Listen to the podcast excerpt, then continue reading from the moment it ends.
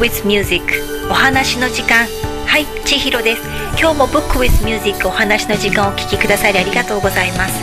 えー、昨日はあのちょっとこう暖かい日差しで風もなかったのであの家の外ですね。本当に家の周りだけですけれども外に出てちょこちょこちょこちょこお散歩をしてみました。あの体の方からねもう運動したくてしょうがない。いつもすごく運動しないのに運動したくて仕方がないっていうあの指令が出てきましてあの歩くことでちょっとリフレッシュができました。ねあの少しでもやっぱり体を動かしていかないとあの頭も鈍ってしまうのであのストレッチしたり、えーと、とちょこちょこ散歩をしたりしていきたいなと思います。さて今日のお話はエピソード6ですね、えー、入っていきます。うさぎさんからさらちゃんは素敵なお花をもらいました。これがあなたのお花よ。って言ってもらったお花。そしてそのお花と風の歌を聴きながらさらちゃんは何か目印を見つけたのかなってちょっと思ったんですけどもやっぱりあれも欲しいこれも欲しいそして何が欲しいのかやっぱりわからない。そんな中でうさぎさんのところを後にしていきます。さあ今日どこに向かっていくんでしょうか。今日もお話の世界どうぞお楽しみください。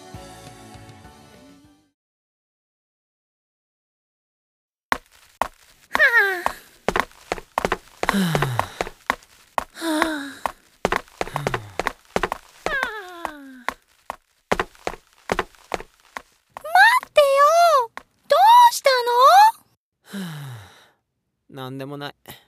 いやなんでもなくない。違う。あのさなんでそんなに今度はこれ欲しいこれ欲しいばっかりなんだよ。ごめん。でも何かをもらったらもっと欲しいって思うことそういうことってない？それともこれって私だけ私だけなのかなもうよくわかんないよそんなに自分を責めないでね。あなただけじゃないんだから。この世の生き物みんな同じ。あなただってそうだったでしょ？ね？レフティー。そんなにきつく言わなくたって。いいんじゃないの？そう。だけど。あーごめん。ちょっと厳しすぎた。あー俺にも同じようなことがあったんだよ。俺はずっと不幸せな靴だった。自分なんか好きじゃなかった。でもある時見つけたんだよ。すっごい贈り物を。そしたら全てが変わったんだ。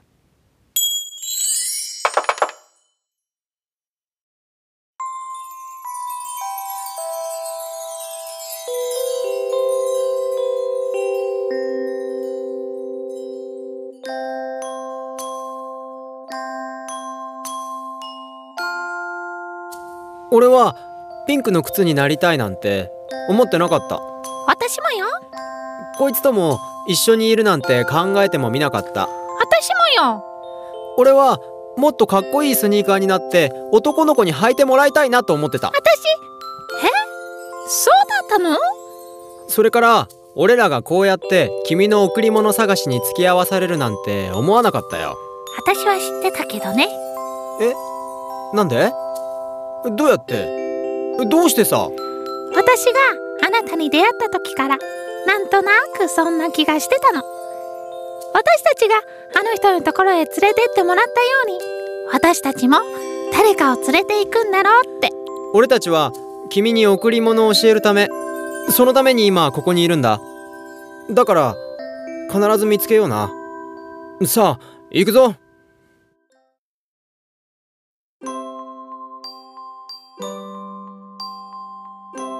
はい。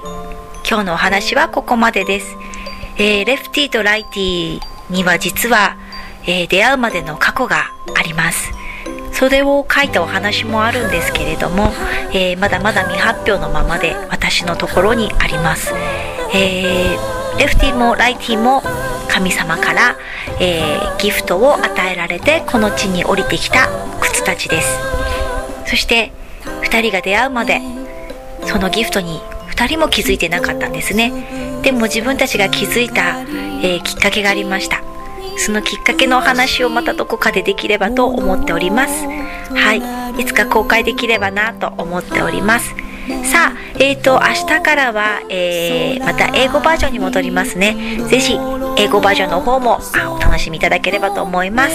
それでは今日も素敵な一日を。Thank you for listening. バイバイ。届くまで